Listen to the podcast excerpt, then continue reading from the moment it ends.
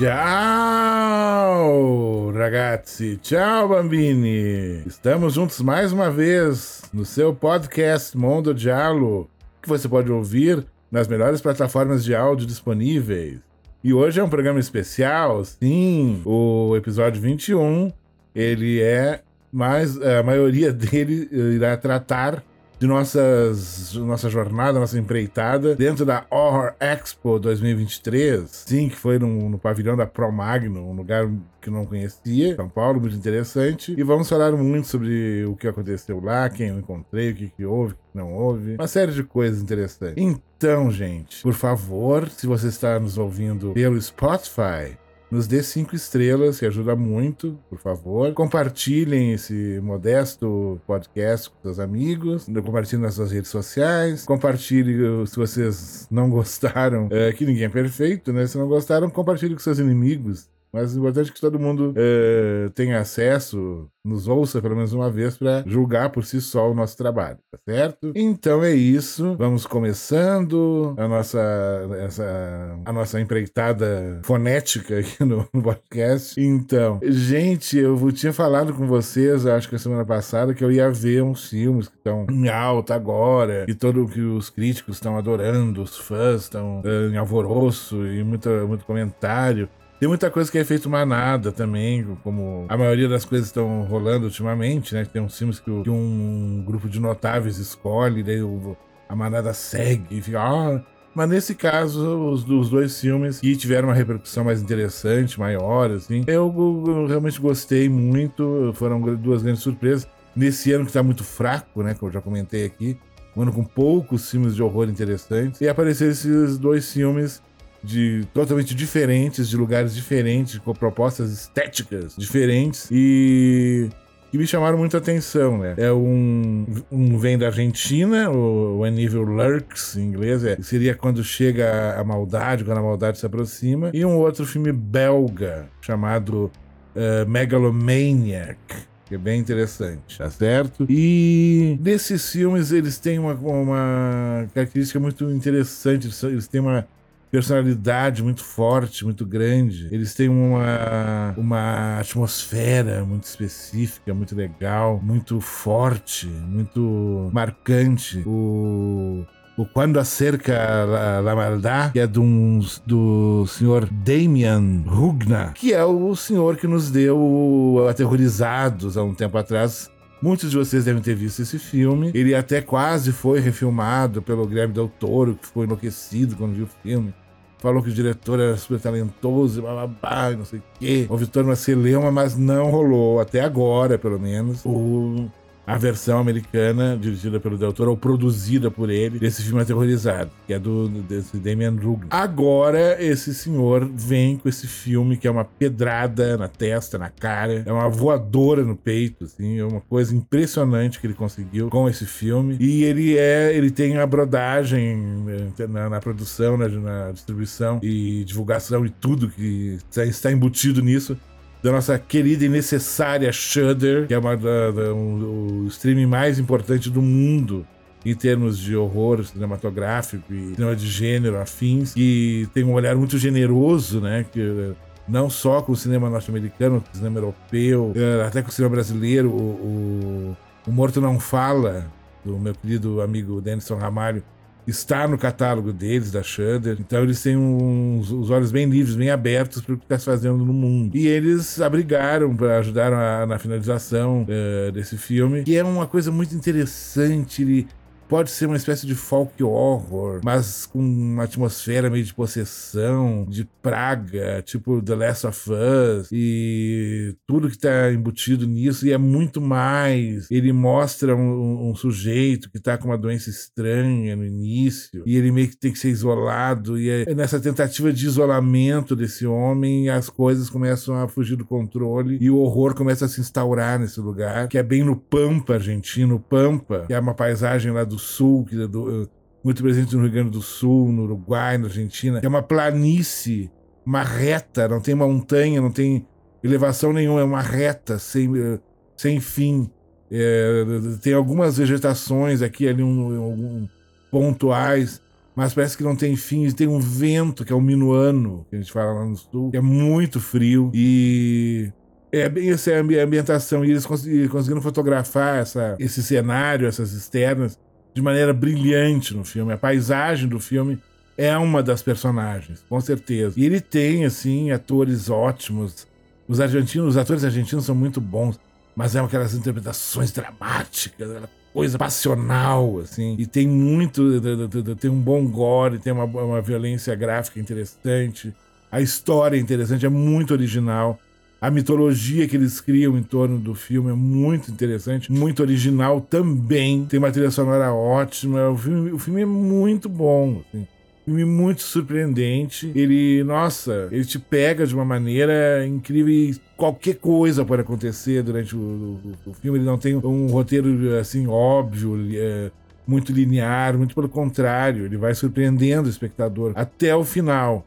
Eu achei que o final poderia ser um pouco diferente, ou poderia ser um pouco antes, ou mas a, as opções dele não, do, do, diretor não estragaram a experiência, não estragam a experiência de ver esse filme, que é muito, muito, muito bom. Assim. O cinema argentino é maravilhoso, os argentinos, eu, eu não, não, não, não tenho essa, esse preconceito babaca contra a Argentina, contra os argentinos, muito pelo contrário, eu admiro muito a, o país Argentina, os argentinos, a cultura que eles têm. Eles têm, uma, em termos econômicos, eles estão na, na no esgoto, assim, mas em termos culturais do que eles conseguiram construir, a própria capital Buenos Aires é uma cidade incrível, foi eleita há pouco tempo por uma, uma, uma major que faz pesquisas é, de qualidade de vida, uma empresa britânica muito séria, fez, fez o ranking das 10 é, melhores cidades para se viver na América do Sul, e Buenos Aires ficou em primeiro lugar. Depois ficou Santiago do Chile, depois Montevideo no Uruguai. Então, os nossos vizinhos aqui estão muito além da gente, até politicamente, eles todos os três países já uh, aprovaram o aborto, né? Uh, descriminalizaram a maconha, eles têm um, muito mais. é tudo muito mais progressista, muito mais avançado, muito menos careta, muito menos provinciano do que aqui. O Brasil é um país provinciano, arcaico, tacanho, sabe? Cheio de preconceitos, assim, alguns medievais dominado por uma, eh, sabe, no Congresso ainda tem uma, uma, uma, direita evangélica, sabe, extremista, que tá, sabe, que nos tranca, a gente fica trancado, sabe, no, no tempo e no espaço, uma coisa o Brasil não anda, sabe? muito por causa dessa gente e por causa de outras coisas também. E principalmente a questão da educação, porque são o, tanto a Argentina, o Chile, o Uruguai são países onde a educação é assim primorosa. Um jovem argentino, em média, ele termina o, o do que seria no meu tempo, eu sou exemplo do primeiro do segundo grau, né? O que seria o ensino básico, fundamental, uh, até o, antes de ir para a faculdade, uh, em muitos, uh, muitas escolas argentinas eles saem falando inglês e francês. E praticamente todo mundo estuda junto, desde o filho do, do milionário até o filho do, do, do do, da pessoa mais humilde, do, do, do, profissional mais humilde, todo mundo tá junto.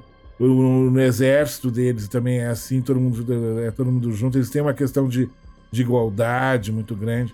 E é uma cidade muito refinada, Buenos Aires. Montevideo é uma cidade que tem horrores de cinemas, pessoas incríveis, um lugar. Eu gosto muito, não é todo mundo que gosta de Montevideo. E eu, eu, eu, eu sou mais tiozão, assim, para mim é uma, tem uma vibe mais legal, os cafés, os cinemas. Os críticos de cinema uruguai são super rígidos. Tem coisas incríveis lá. Até um dia eu vou falar sobre o pessoal do Clube de Cinema de Porto Alegre que ia pra lá ver filme na, na época da ditadura, mas eu, outra hora eu falo com mais calma. Então, então os, os argentinos são maravilhosos, né? Então, e o cinema que eles produzem já ganharam dois Oscars, né? E por dois filmes totalmente diferentes, né? A história oficial e o maravilhoso Segredo dos Seus Olhos, que eu acho um filme, nossa, que me emociona muito, muito. E eles têm uma coisa de, de, uh, lidam bem com o thriller, com suspense, com filmes com uma atmosfera muito, muito particular. Eu adoro, adoro. Viva a Argentina. Tem nada contra, nada, sabe, nenhum preconceito contra o povo, nada, nada. Então, é maravilhoso esse filme quando, che chega a maldade, quando a maldade se aproxima. Não sei se ele vai ser lançado algum streaming aqui. Não sei se ele vai sair de alguma forma aqui, mas o título é mais ou menos esse. Ele fala da, dessa questão da, da, da, da da, mal, da maldade pairando no ar. Ele lembra um pouco It Follows, a corrente do mal. Ele tem essa coisa, assim, de ter sempre ter alguma coisa, uma ameaça, é, sabe, pairando no ar, uma coisa estranha, ameaçadora. Ele consegue colocar isso no filme de uma maneira muito efetiva, muito interessante. Muito interessante mesmo, assim. Não é, sabe, feito de qualquer jeito. E tem o, o filme belga, né? Que é dirigido por um moço que está iniciando no longa, o Karim ele tem um sobrenome meio estranho. Owen Raj, que é o Megalomania, que é um filme, gente. E aí já é outro lado da moeda, né? É um filme muito sombrio. Ele tem uma vibe que vai lembrar muito Mártires e outros filmes do, do cinema extremo francês dos anos 2000. É, é, na Bélgica se fala francês, o filme é falado em francês. E ele tem uma, uma premissa muito interessante. Ele seria um filme sobre um assassino real que existiu na Bélgica que era o açougueiro, e ele vai mostrar os filhos, o casal de filhos dele, uh, no, no, no, na, na, época atual, 2023, o menino, o rapaz, uh, querendo meio que seguir uh, o legado do pai. Assim. É mais ou menos essa, esse o, o fiapo, o, o pequeno fio de. Seria o resumo, mas o filme vai bem mais além. Ele cria atmosferas sufocantes, depressivas, pesadas. É um filme na sua maioria em preto e branco. Ele tem alguns comentários em cor, assim, algumas coisas aqui e ali, mas ele é basicamente é um filme preto e branco. Ele lembrou outro filme belga que eu vi há muitos anos atrás, o Aconteceu Perto da Sua Casa, que é um filme de uns, de uns garotos, que uns garotos fizeram, acho que uns quatro diretores que são acreditados, que, que mostra uma equipe de filmagem que segue um assassino em série, e é em Bruxelas. É muito interessante. Ele, o, o filme tem, é, é, é meio found footage, meio falso documentário, aquela, aquele esquema todo, assim. E é, nossa, o filme já tem acho que ele, eu acho que ele é do final dos anos 80, se não me engano. Não, não recordo agora. No Brasil saiu como Aconteceu Perto da Sua Casa. É um filme muito legal. E esse filme, anos depois, o Megalomaniac vai, pega essa vibe. Só que o Aconteceu Perto da Sua Casa, ele tem um pouco de humor, um humor meio ácido, meio do, o que chamam de humor negro, né? Chamavam de. Uh, antigamente costumavam chamar humor negro. E ele. Não, o Megalomaniac não, Megalomaniac não tem nada de humor, não tem nada de feliz. É um, um filme que é impossível sorrir durante a, o, a exibição desse filme. Ele tem uma trilha sonora eletrônica sensacional. É, para quem não sabe, a Bélgica é a, a terra da, da, IBM, a Electronic Body Music, né? No, é, que foi muito forte nos anos 80 e nos anos 90, com grupos como Front 242. Então eles têm uma coisa da, da eletrônica meio industrial, assim. E esse filme tem essa, essa vibe na, na trilha sonora que casa perfeitamente com todas as imagens depressivas, os abusos que a menina sofre, a irmã do, do, do, do, do do rapaz, que, são filhos lá do famoso açougueiro, a loucura, os reféns deles, a convivência com outras pessoas e a, como a história vai se desenvolvendo, assim, é uma coisa muito, bastante nihilista, bastante sombria. É muito assustador, muito assustador mesmo. Ele. Eu não vou dizer que. Ah, eu gostei, mas eu gostei muito dos dois. São experiências bem diferentes. É, eu, eu, eu, até puxo um pouquinho pro Megalomaniac, que é um, é um horror europeu, mais assim, sombrio, mais experimental, vamos dizer assim. Mas a força, a força do. do quando uh, se aproxima a maldade, One Evil Lurks, é o argentino, ele tem também uma coisa que me pega, assim, pela emoção, que é um filme de, de, fortes emoções. É um filme que ele vai te pegando aos poucos. Os dois, eles têm, cada um à sua maneira, eles capturam o, o espectador e, e, terminam os filmes e você tá, ah, nossa. E eu, e eu vi os dois no mesmo dia. Então, eu saí meio zonzo. Assim. Eu vi primeiro o argentino, depois o belga. E foi uma experiência muito forte. Vou dizer para vocês que foi. Não, não foi bolinho, não, foi muito forte. Muito difícil, né? E é isso, né? Uh, tanto o Evil Lurks quanto o Megalomaniac são altamente recomendados nas locadoras da internet por aí da vida. E vamos ver se eles, se eles aparecem algum streaming aqui ali. Eu acho que é capaz do, do argentino uh, parar em algum streaming aqui no Brasil, ou passar em festivais, né? Porque é capaz de. Vamos ver qual, qual vai ser o percurso dele, né? Que na hora de, de olhar os filmes argentinos, uruguaios bons, é, nenhum festival aqui, sabe, acaba pegando. Como é o caso do Amorir La Matinée, né, aquele filme argentino e uruguaio que, que lembra o, Os Olhos da Cidade São Meus, né, do Bigas Luna, que é um, um assassino dentro de um cinema. É Red Screening, é o título em, em, em inglês, que é muito bom, muito bom, muito bom mesmo. Passou desapercebido nos festivais. Então, eu acho que tinham que olhar mais com um olhar menos preconceituoso para o Mercosul, para o cinema muito bom que é feito na Argentina, no Uruguai. O Chile tem coisas boas também. O negócio é, é, é, é, é tá aberto para essas cinematografias vizinhas aqui. Ser menos essa coisa snob brasileira de só olhar para a Europa e principalmente para os Estados Unidos, sabe, de uma maneira, eu acho até brega, sabe? Como se não existisse nada no mundo além da, dos Estados Unidos e da Europa, sabe? E o mundo é muito maior, tem a Ásia toda, tem os países periféricos da Ásia, que estão em torno, do, em torno da, da, da Coreia e do Japão, tem os, as coisas da Austrália, como o Fale Comigo, o grande destaque, um dos grandes destaques desse ano, que é uma produção uh, com pouquíssima grana, de uma molecada australiana, e que ganhou o mundo, assim, virou um fenômeno uh, nas bilheterias já vai ter a prequela produzida pela A24. Então, sabe, a gente tem que abrir os olhos. Abram os olhos que vocês vão ter grandes surpresas. Não tenham pre, uh, preconceitos, por favor. Não tenham preconceito. Preconceito não, não, não, não, não faz bem a absolutamente ninguém. Então, crianças, então.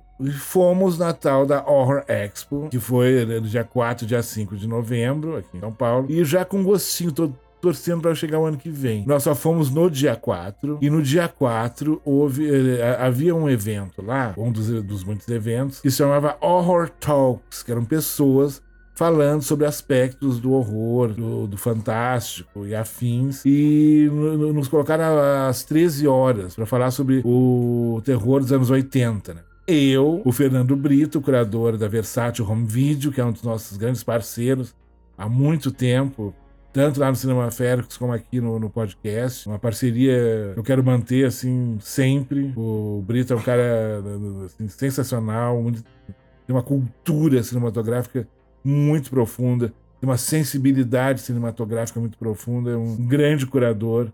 Ele, graças a ele, várias coisas foram lançadas aqui pela Versátil. E estava junto conosco o meu xará, o Marcelo Milice, que é do, do, do, do dos cabeças do uh, antológico necessário, tradicional, famoso site Boca do Inferno, que é a, a fonte de, de, de, informação em língua portuguesa do, do, dos filmes de horror há mais, eu acho que mais de 20 anos. É uma coisa uma, uma resist, a resistência deles é uma coisa impressionante. Eles continuam mantendo o site, mesmo nesses tempos de podcast, de YouTubes e coisas, eles continuam mantendo o trabalho heróico deles, divulgando muita coisa, não só o que o, o está no, no, no mainstream do terror, mas coisas muito alternativas, muitos textos, é, falando de trabalho de pessoas novas na literatura, na arte geral. Eu escrevi muitos textos para eles. É um, é, um, é um site que eu consulto muito é,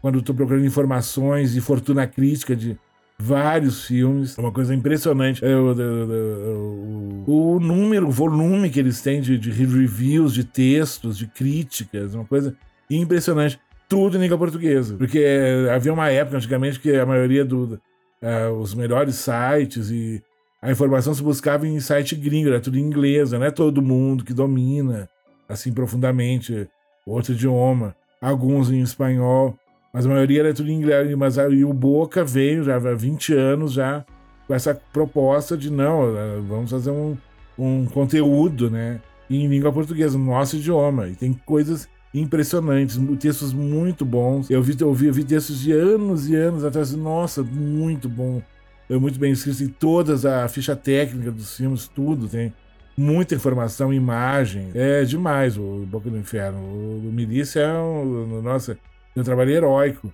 Fez várias, vários, durante vários anos, Festival Boca do Inferno também. Eu já fui jurado não, não, não, numa fase que era só curtas. Em, era uma edição, eu acho que era mais de uma edição que eram só curtas metragens, com uh, programações temáticas, coisas incríveis. Uh, de, de, vários países, muito bem escolhidos os curtas. Teve uh, alguns, algumas edições com longas.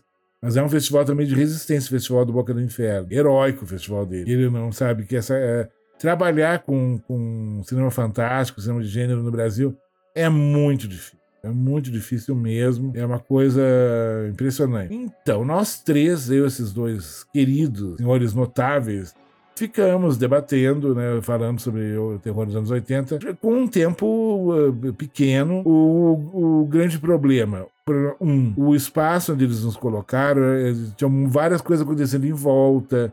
Tinha uma instalação uh, atrás, que eu não sei o que era, que uma, tinha uma mulher gritando o tempo inteiro. E som disso, som daquilo. Os sons, uh, os sons ao redor atrapalharam, não vou dizer que não. E eu também fui muito pateta, fui muito boca aberta, não conseguia mexer de. Uh, uh, algumas vezes eu falando no microfone falhou, porque eu, eu ia relaxando, e eu como pisciano, né, viajo assim na, na, no texto, em tudo, e nas imagens, e fica aquela coisa delirante. Eu meio que afastava um pouco o microfone. Teve algumas falhas da minha parte, eu confesso. Perdoem quem estava lá, sabe? Não, não foi minha intenção. Uma próxima vez eu vou cuidar mais disso, vou treinar antes, muito mais. Mas conseguimos dar o um recado, falar muito sobre os aspectos dos anos 80, que é uma década muito particular. É uma década que começou, né? O 1980 já começa com o Iluminado, com o Canibal Holocausto, com a Mansão do Inferno do Dario Argento.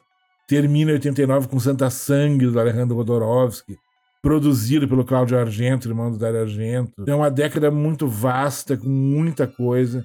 A década dos slashers, e só no ano de 81 foram 30 slashers produzidos, uma coisa impressionante. impressionante. A década dos efeitos gore do mestre Tom Savini, é, isso mais em Hollywood, né, Estados Unidos. E na Europa, o Gianetto De Rossi, né, que fez os efeitos gore do, da trilogia do Inferno do, do Lúcio Fulci tinha trabalhado com ele antes, no, um pouquinho antes, no Zombie, né? Ou Zombie Due. E é um grande maquiador que já vem dos anos 70. Ele, ele fez o, os efeitos gore do No Profanar el Sueño de los Muertos, lá do Jorge Grau. Então, é uma década muito, muito interessante. A década das locadoras de VHS, que abriram a possibilidade de se ver filmes de outra forma, que não, não existia. A década da MTV, que, surgiu é, criando uma nova estética né, né, no audiovisual. O audiovisual nunca mais foi o mesmo no mundo inteiro, em todos os tipos de produção, depois do surgimento da MTV. Vídeo, thriller do Michael Jackson, né, que o Michael Jackson chamou o John Landis, depois que viu o, Lobisomem Americano em Londres, que ele ficou enlouquecido, né, de 81. Aliás, um ano que tem dois uh, filmes de lobisomens, o Lobisomem Americano em Londres e o Grito de Horror. Sem esquecer do, do, do da, da, Bala de Prata, né? Hora do Lobisomem, também, anos 80, maravilhoso. E tem muita coisa, né? A década de 80 é vastíssima. E a gente conseguiu falar um pouco, assim. Eu até no finalzinho, né, peguei rapinha, ainda falando do Evil Dead Trap, né? Que é um slasher dos anos 80, japonês. A Armadilha do Demônio, se não me engano. Ele, ele saiu até no, no, no box do, do, do, terror japonês, acho que o volume 2 da Versátil. Porque ele tava na, na Darkflix, não sei se ele ainda está. Que é um filmaço, adoro. Um slasher que mistura snuff com citações de Suspiria. E é um filme que influenciou primeiro os Jogos, os Jogos Mortais do James Wan. Maravilhoso, maravilhoso. Os japoneses estavam na frente até na, no slasher, né? Só com esse slasher, é, é, é, a, a, questão narrativa dele, o final, os desdobramentos, é um slasher maravilhoso. Bem brutal, tem algumas cenas bem brutais. E conseguimos dar o um recado. Foi, foi legal. E depois, uh, ainda, ainda peguei alguns filmes da, da, da, dessa última leva da, da Versátil, ligados aos anos 80, que, que eles lançaram o, o, o Obras Filmes do Terror anos 80, volume 2 e volume 3. Lançaram também um, um volume anos, dos anos 80 dos filmes de ataques de animais, animais em fúria, né, dos anos 80, que é muito legal. E nesses boxes tem filmes como Adoradores do Diabo, que é maravilhoso, The Believer, O Enigma do Mal, né, o The Entity, que a Barbara Hirsch é atacada por um espírito, é, sexualmente falando, e é, é, uma história real, que tem um livro é, também que foi best-seller na época. E tem um monte de coisa, do, do Mensageiro de Satanás, vários, vários, vários filmes. O, o Special Effects 1, o primeiro. E tem muita, mas muita coisa legal. Vale a pena. E no de, de Ataques de Animais tem Olhos da Noite, que é um, um filme canadense de uh, ratos assassinos, que é perturbador, um filme maravilhoso. E em contraponto tem o Rats, né, do Bruno Matei, que é aquela trecheira assim, absurda. Eles pintaram os hamsters de cinza para aparecer. Os ratos têm o final mais absurdo, mais bizarro, um dos mais bizarros que eu já vi na minha vida. Entre outros, tem aquele Monk Shines, aquele da macaquinha, que é que vai cuidar de um, do, do, do rapaz que é tetraplégico, e ela enlouquece, ela fica obcecada por ele que é do nosso querido George Romero, né? Um dos últimos filmes do, do Romero na direção. Tem muita galera. Esses três filmes são maravilhosos. Esses três boxes da Versace são maravilhosa, assim, relíquias, relíquias incríveis nele. E vale a pena. E também com o, o BD, o Blu-ray que eles lançaram do, do Babadu. Que filme maravilhoso, Babadu. É uma coisa impressionante. O, o resultado do, do, do, que a diretora maravilhosa conseguiu é, nesse filme vindo da Austrália, né? Tem até citações do Bava. É uma coisa. E a edição tá linda, linda, a luva tá linda. Tem uns altos relevos, umas coisas brilhantes muito bonitas, muito bonitas mesmo. Eu adorei. E foi muito bom, né? A, é, a, a gente tentou trazer outras coisas, mas os preços estavam muito absurdos. Eu até, eu quase. Porque tem, teve aquela edição histórica que muita gente conseguiu na época. Eu rateei acabei perdendo e, e, e, é uma coisa meio, meio que uma pequena maldição que é na minha vida que é o Blu-ray do Lobisomem Americano em Londres. Eu ainda não consegui, e ele é um artigo raro hoje em dia. É muito raro. Tanto que é, é, tava 300 pila. 300 com 300 reais, sabe? E é uma coisa absurda, né? Não, não rola, né? Ah, e antes que eu esqueça, a diretora do Babadook a Jennifer Kent, maravilhosa. Ela tem um é, essa, essa questão do olhar feminino dentro do, do, do, cinema de horror, cinema fantástico. Ela tem um olhar muito particular. Ela tem um episódio no, no, no naquela série do, do, do, do Guilherme Del Toro, aquela antologia dele da loja de antiguidades, de relíquias, que é, o, é o último episódio diga-se passagem, que é de, uma, de um casal de ornitólogos vai pra uma mansão, numa ilha, é, pesquisar os pássaros da ilha, acontecem coisas. É uma, a fantasmagoria é, que ela registra né, no, no, nos filmes dela é muito particular. Muito pessoal, a todo um olhar feminino, muito generoso, muito profundo. Questões de gênero, do gênero feminino, são muito bem é, colocadas na, na, na, obra dela, tanto no Babadook como nesse filme era o Gabinete de Curiosidades de Guilherme Del Toro. Essa é a série que tá no, na Netflix, uma das poucas coisas boas que a Netflix fez ultimamente. É? Porque, infelizmente, tá, tá difícil, né? O, o Santa Morte é assustador. E até tem amigos que, que cancelaram a assinatura, porque continuar com a assinatura até ver o, o, a queda da casa Usher, depois que terminaram de ver, cancelaram. Porque já viram que não tem mais jeito. Mas uma das coisas boas da Netflix é esse Gabinete de Curiosidades, que eu espero que tenha uma segunda temporada, que tem esse episódio da Jennifer Kent, que é lindo. E o Babadook é maravilhoso. Que filme incrível, né? Adoro, adoro. Então, e uma coisa que massajou muito meu ego né, na Horror Expo foram os fãs, os queridos, os amigos, os encontros, né? Que esse tipo de evento traz, né? Que você vê que a gente, às vezes a gente que é fã de terror, né? Mas tem uma época que você acha, ah, será que é só eu que gosto desses filmes? Será que não tem mais ninguém? Você vê que tem uma família enorme, enorme, é muita gente. Tava muito cheio. E uma hora começou a encher, encher, encher, encher, encher, encher. Uma coisa impressionante. Como encheu a Horror Expo no primeiro dia. E encontrei fãs, sim, pessoas queridas que tiraram foto comigo e falaram da, da que, que, adoram o Cinema Fera, que estão acompanhando agora aqui o podcast, o Mundo Dialo, que descobriram o Dialo através do Cinema Fera, que descobriram o cinema italiano. Muita gente na pandemia viu nossos, nossa, nossa playlist de vídeos eh, temáticos por década, né, os 15 melhores filmes dos anos 80, ano por ano, anos 70, anos 60. Nós tivemos Falei muito, falei também sobre filmes dos anos 50, dos anos 90, alguma coisa dos anos 2000 também. E aí teve muita gente que descobriu isso né, durante a pandemia também, é, acabou indo atrás dos filmes. É, duas meninas em particular, assim, que me emocionaram muito o depoimento das duas, falando sobre o cinema férico, sobre o mundo do diálogo, que é a Fabiana e a Cláudia, duas queridas, dois anjos que apareceram, se materializaram na minha frente, assim, me emocionaram muito, assim. Só eu, só eu e o William que sabemos o trabalho, o trampo que dá, é, ainda manter lá o Cinema Férico com o YouTube, fazemos de tudo pra gente desistir. YouTube é uma coisa, assim, impressionante que ele faz pra gente acabar desistindo, né? Pra quê? Aquele algoritmo deles, que é uma coisa muito duvidosa, muito estranha, sabe? Que trancou o canal nos últimos tempos, a gente não... É impressionante o, o número de assinantes, inscritos né? Demora para aumentar, é uma coisa impressionante, tem uma série de problemas. Claro, tem problemas nossos também, alguns erros, algumas escolhas erradas, sim, assumimos isso, mas o YouTube poderia nos divulgar mais, poderia nos ajudar mais, ser menos, uh, sabe, é uma coisa, qualquer coisa eles querem uh, restringir o vídeo e não pode isso, não pode aquilo, e direito autoral disso, direito autoral daquilo. É uma coisa muito castradora para criador de conteúdo. Porque para criar conteúdo você tem que se sentir livre, né? É uma coisa impressionante. Além dessas meninas, né? É, teve outros fãs que apareceram eh, de surpresa e tiramos fotos. Foi muito lindo.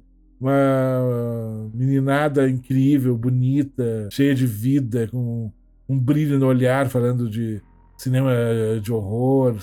Fãs mesmo, genuínos, sabe? Que não, não não fazem concessões. Um pessoal incrível, adorei, adorei, adorei. E encontrei os meninos do, do, do, do, podcast A Hora do Pesadelo, dos queridos também. Um amor, assim, eles. Adorei ter encontrado. Encontrei o, o meu querido amigo Getro, que eu, há muitos anos eu conhecia só virtualmente, não conhecia, não conhecia pessoalmente, e nos esbarramos lá, tiramos foto, fizemos story, fizemos um monte de coisa. Conversamos, rimos muito. Ele é um querido, uma pessoa generosa, generosa, sabe? Um ser humano, assim, incrível. Não é à toa que ele chegou onde ele chegou, assim. Ele, tem pessoas que merecem, sabe? Estar onde estão, sabe? Pelo que elas são, verdade. Pela sinceridade que o Getro tem de falar dos filmes, a paixão com que ele fala, não é uma coisa gratuita. Você vê que não é uma coisa por ego, não é uma coisa para querer aparecer, para querer se, sabe, mostrar que tem um conhecimento superior, alguma coisa do gênero, vaidades e coisas. Não, ele é aquilo ali meio que ele é no, no vídeo, ele é pessoalmente, ele é super acessível, super simpático, sempre sorrindo. Ele está sempre sorrindo. Coisa muito legal dele. Gostei muito de ter encontrado ele pessoalmente. E foram vários encontros, né? Tinha, tinha uh, eu, eu, com relação ao evento, eu teria algumas colocações a fazer. Acho que a divulgação deles não foi, embora tenha vindo muita gente, né? Eu sei que hoje em dia, esse pessoal que é mais novo, né? Que eu sou um senhor, né? Um tiozão. Eu sou do tempo que se divulgava em jornais e, e televisão. Essa coisa de assessoria de imprensa era uma coisa muito, muito presente. Na minha formação como jornalista, aprendemos isso na faculdade. Tivemos cadeiras, né? Disciplinas de assessoria de imprensa, marketing, esse tipo de coisa.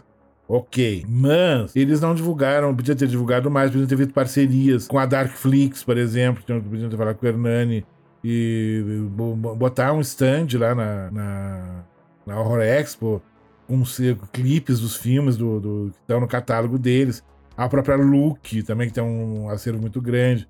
Outros streamings também, a Netflix poderia estar com um stand enorme lá.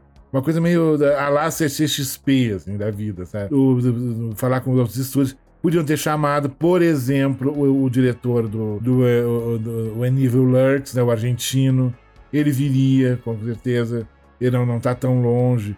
Outros diretores aqui do Brasil.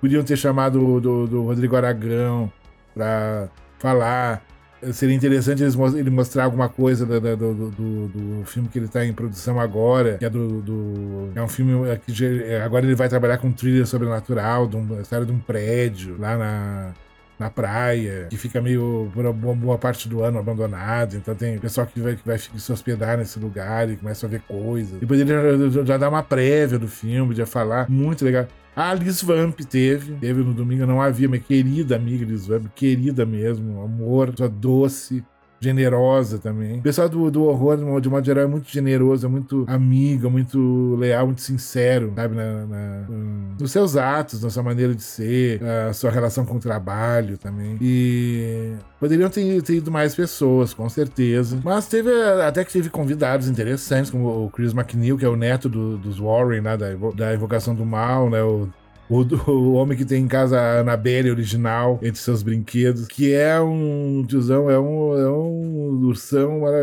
Ted, muito fofo. Ele falou com todo mundo, tirou foto, passeou, é, falava, falava pausadamente. Ele, porque ele falava um pouco, a menina traduzia, falava, traduzia. Ele foi no, uma das atrações principais. É um cara muito humilde, muito legal, muito paciente, porque fã de terror é, é muito oh meu Deus, eles ficam. É, é uma tietagem, assim, em volta. Ele é muito legal, sabe? Um cara muito querido.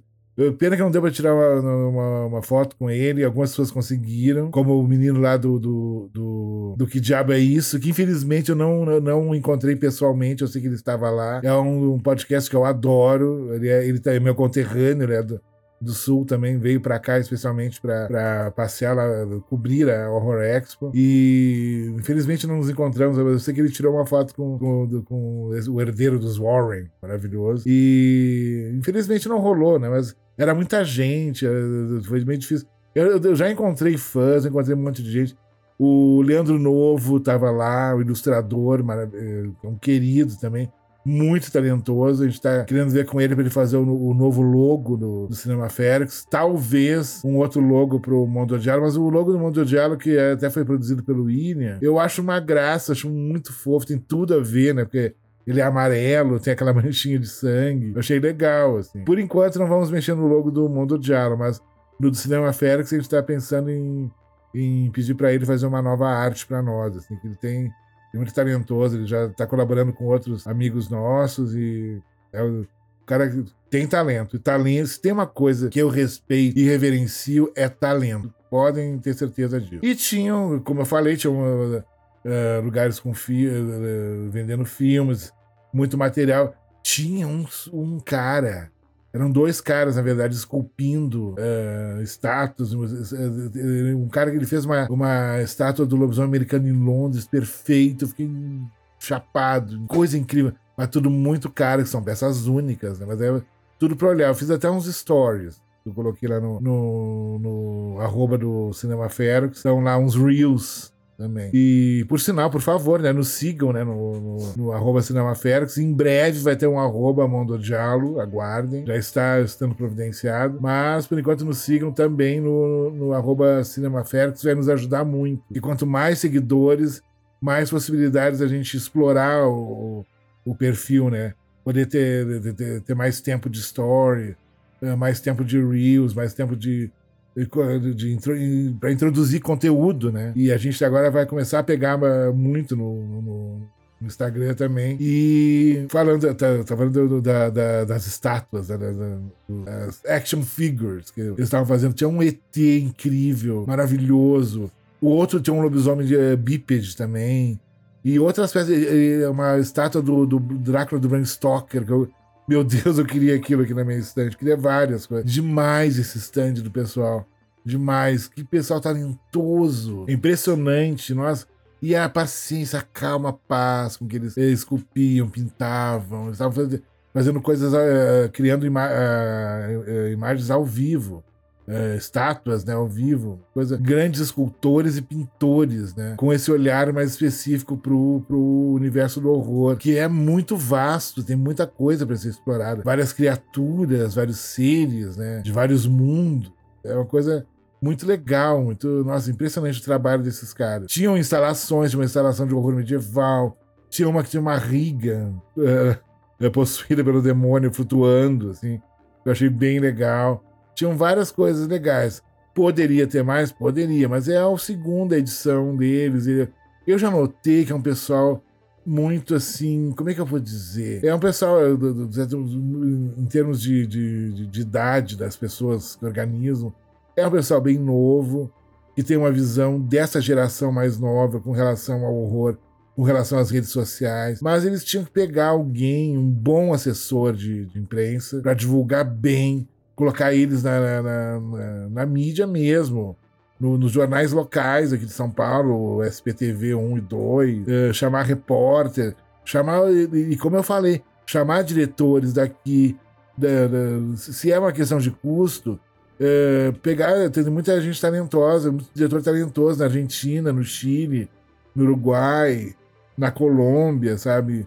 Pessoas muito legais. Aqui no Brasil, o pessoal do, do, do, dos curtas, de fazer oficinas de, de roteiro. Pegar, por exemplo, o João Caetano e a Mariana para eu sei que eles fazem oficinas legais, estão até fazendo uma, uma oficina eh, específica. Há pouco tempo eles fizeram de, de cinema queer, uh, em curta-metragem, e chamar outras pessoas, chamar o Denis Ramalho, mora aqui em São Paulo. Podia chamar a Gabriela, a diretora lá do, do Animal Cordial, do Sombra do Pai, e muita gente, o, do, o Samuel Gali, um monte de gente. Tem gente, chamar o Baestorff, imagina uma oficina, um, um, um, um debate com do, do, um bate-papo com o Baestorff falando do, que ele fala de filmes do mundo inteiro que ele descobre, que é uma coisa. Aliás, eh, eh, sempre que tiver passando por uma live ou alguma coisa que tenha o Peter Baestorff, parem, pegam um bloquinho de notas e anotem as dicas dele. Que eu já vi filmes assim inacreditáveis que ele, que ele citou, assim.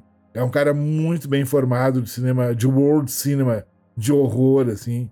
Ele pega país por país e destrincha diretores e filmes assim que você nem imagina que existam poderia ter sido chamado também. É, é um cara que está disponível, um cara muito legal, muito comunicativo sabe falar bem em, público, e tantas outras pessoas, né? É, como, eu já, como já, já, tinha falado bem antes, do, podiam ter chamado o Rodrigo Aragão, pra, até para fazer uma prévia do, desse novo projeto dele. Parece que é prédio vazio no título provisório, não sei se vai ser o título oficial do filme. E ele fazer uma exposição da, dos bonecos, fazer uma, uma, uma versão uh, do, do, museu que ele tem de, de, de de, de, de, bonecos de terror, de criaturas, que ele que além do, de efeitos práticos, o, o Rodrigo ele cria é, animatronics também, bonecos e, e, seres e monstros. Ele tem uns zumbis maravilhosos, umas criaturas. Ele é muito talentoso. E podia fazer uma oficina de bonecos. Em vez, porque sempre tem oficina de efeitos, né? Por que não fazer uma oficina de bonecos, né? E é um espaço interessante.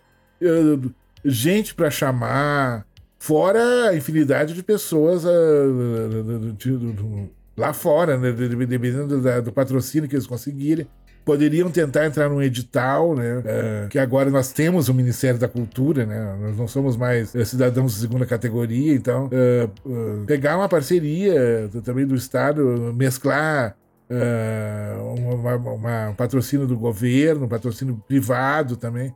Como eu falei, podiam ter chamado a Netflix, a Prime Video, que tem muito conteúdo de terror. Muitas séries, muitas coisas incríveis, né? Poderiam chamar. A, a, imagina, ele, ele, ele, ele chamando o pessoal do, do Yellow Jackets, do, do, do, a menina que fez o, do, o elenco do, do Totally Killer, né? 16 facadas. Deviam ter chamado essas pessoas. Por que não? Por que pensar pequeno sempre? Eh, dentro de uma toca, sabe? Vão expandir o mundo, é, hoje em dia é amplo. A facilidade de se comunicar com as pessoas é muito grande, hoje em dia não é, não é difícil. E o negócio é, é, é meter a cara e ir atrás. Sabe, eles poderiam ter feito muito mais coisas. Mas eu gostei muito. É, como todo evento, assim, a, a parte da, da, da, da, comida, que é bem, é, é bem papo de gordo, né? Já, é, da comida. Eu achei um pouco cara, mas tinha umas coisas muito boas.